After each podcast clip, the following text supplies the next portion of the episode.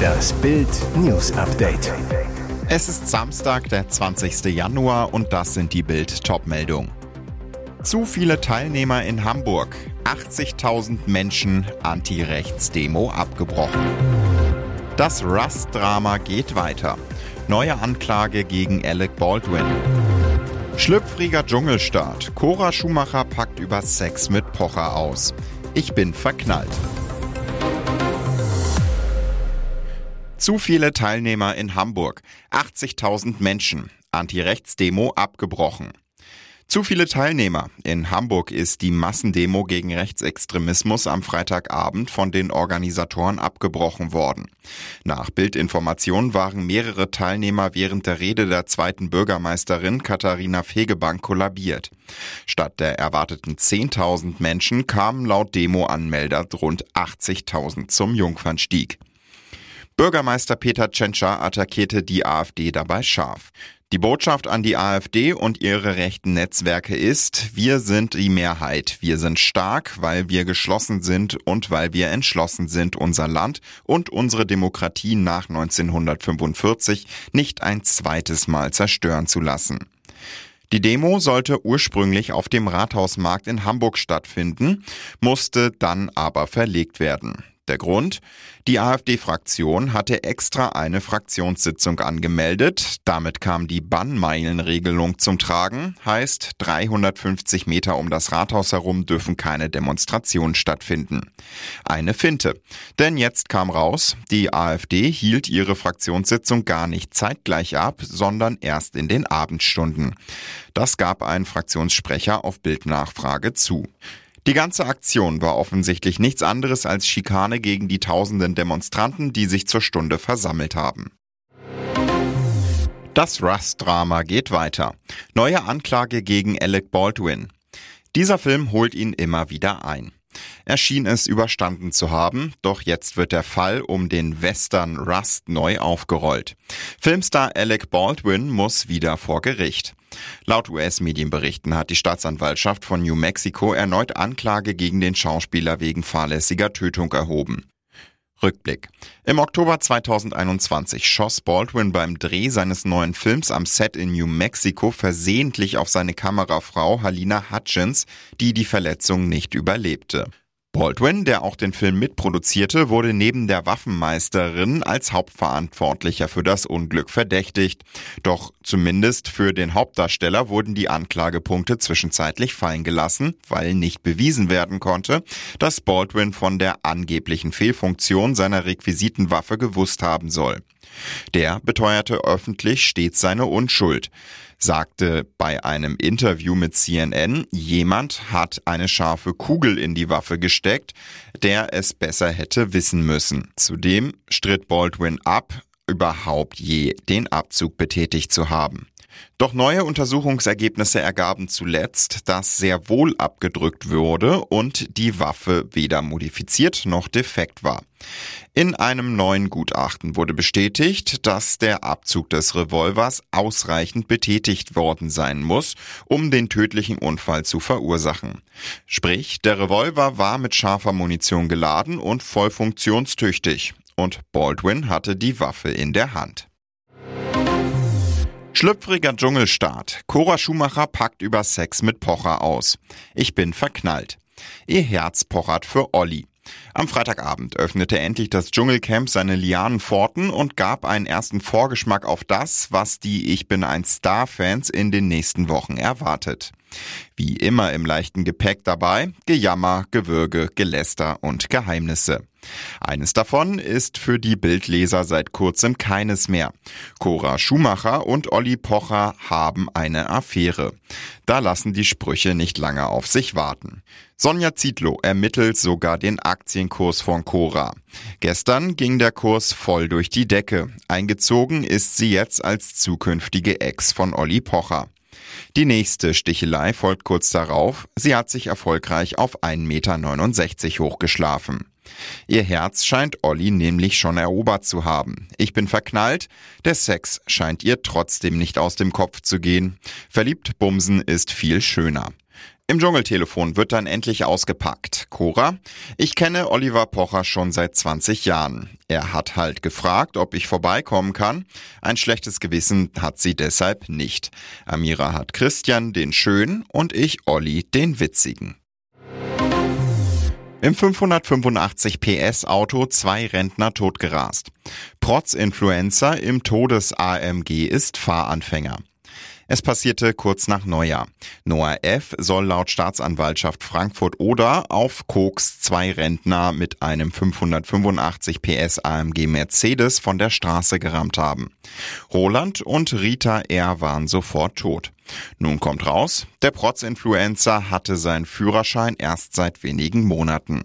Die Staatsanwaltschaft Frankfurt-Oder ermittelt gegen den Musiker wegen fahrlässiger Tötung in zwei Fällen. Trotz Vorfahrt-Gewehrenschild soll er über die Kreuzung der Landstraße gerast sein. Zum Unfallzeitpunkt soll er außerdem auf Kokain gewesen sein. Ein Drogenschnelltest direkt nach dem Crash schlug positiv an. Das Ergebnis der Blutentnahme steht noch aus. Dazu kommt, Noah F. hat erst seit dem 17. März vergangenen Jahres seinen Führerschein.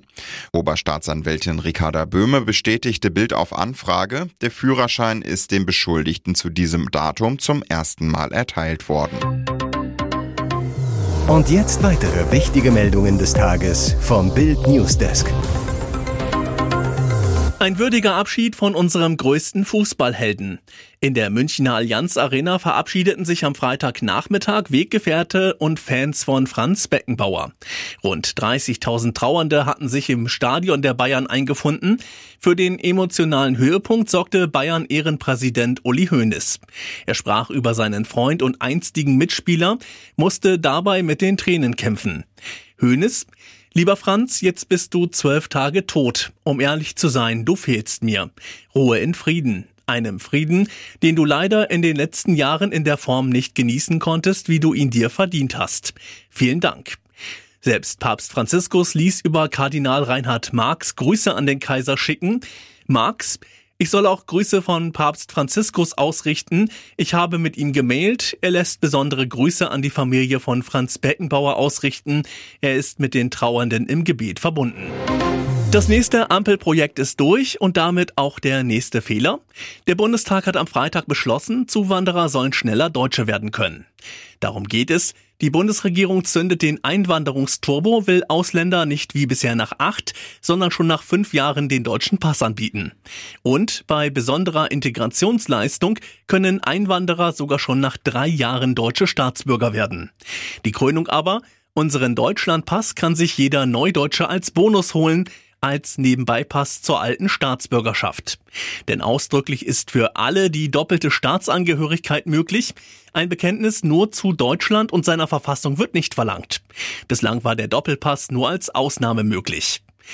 Auch wegen dieser Regeln stimmten zwei prominente Ampelabgeordnete dem Gesetz nicht zu. Bundestagsvizepräsident Wolfgang Kubicki und Ex-FDP-Generalsekretärin Linda Teuteberg. Kubicki enthielt sich, Teuteberg stimmte mit einem weiteren Liberalen gegen das Gesetz. Insgesamt enthielten sich von 84 anwesenden Liberalen sechs, zwei stimmten dagegen, der Rest der Ampel war dafür. Die Lufthansa hat Probleme in ihrer Flotte. Für dieses Jahr stehen viel weniger Flugzeuge bereit als geplant. Die Airline muss zahlreiche Flüge streichen. Betroffen sind sowohl internationale als auch innerdeutsche Strecken. 20 Flugzeuge der Lufthansa müssen in den kommenden Monaten am Boden bleiben und auf Triebwerkprobleme überprüft werden. Es handelt sich um die Problemflieger der Airbus-Familie A320 Neo. Das zumindest berichtet das Branchenportal Aerotelegraph. Weil die Lufthansa dadurch deutlich weniger Flugzeuge zur Verfügung hat, werden Anpassungen am Flugplan vorgenommen. Verbindungen mit wenigen Passagieren, wie zwischen Leipzig und München oder Linz und Frankfurt, werden gestrichen.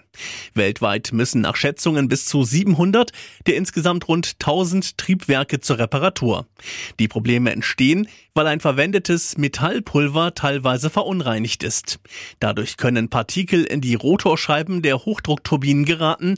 Der Hersteller Pratt Whitney hatte den gefährlichen Fehler Ende Juli 2023 öffentlich gemacht.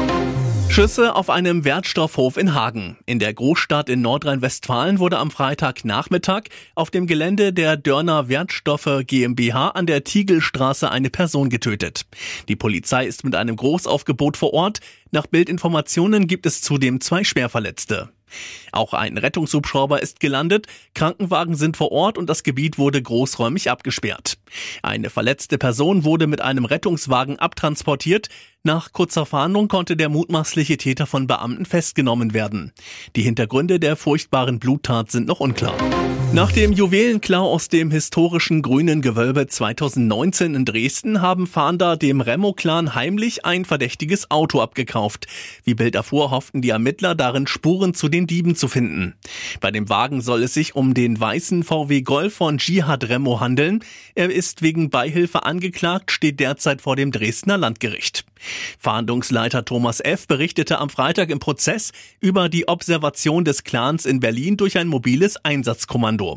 Die Erkenntnisse aus der Beobachtung, Jihad Remo sei der einzige der Beschuldigten, der einer geregelten Arbeit nachging und in einem Berliner Drogeriemarkt jobbte. Seinen Golf nutzten dagegen viele Familienmitglieder, darunter auch einer der Haupttäter aus dem grünen Gewölbe. Die Remos hätten jeden Tag sehnsüchtig gewartet, dass Dschihad mit seinem Golf nach Hause kam und sie endlich das Auto haben könnten. Durch Telefonüberwachung vor der Festnahme der Haupttäter 2020 kam heraus, dass Jihad Remo seinen weißen Golf abstoßen wollte. Und die sächsische Polizei nutzte die Gelegenheit und schlug zu. Zur Auswertung, wie es hieß. Wie viel die Ermittler für die Clankarre zahlten und ob tatsächlich verwertbare Spuren in dem Golf gefunden wurden, ließ der Fahndungschef offen.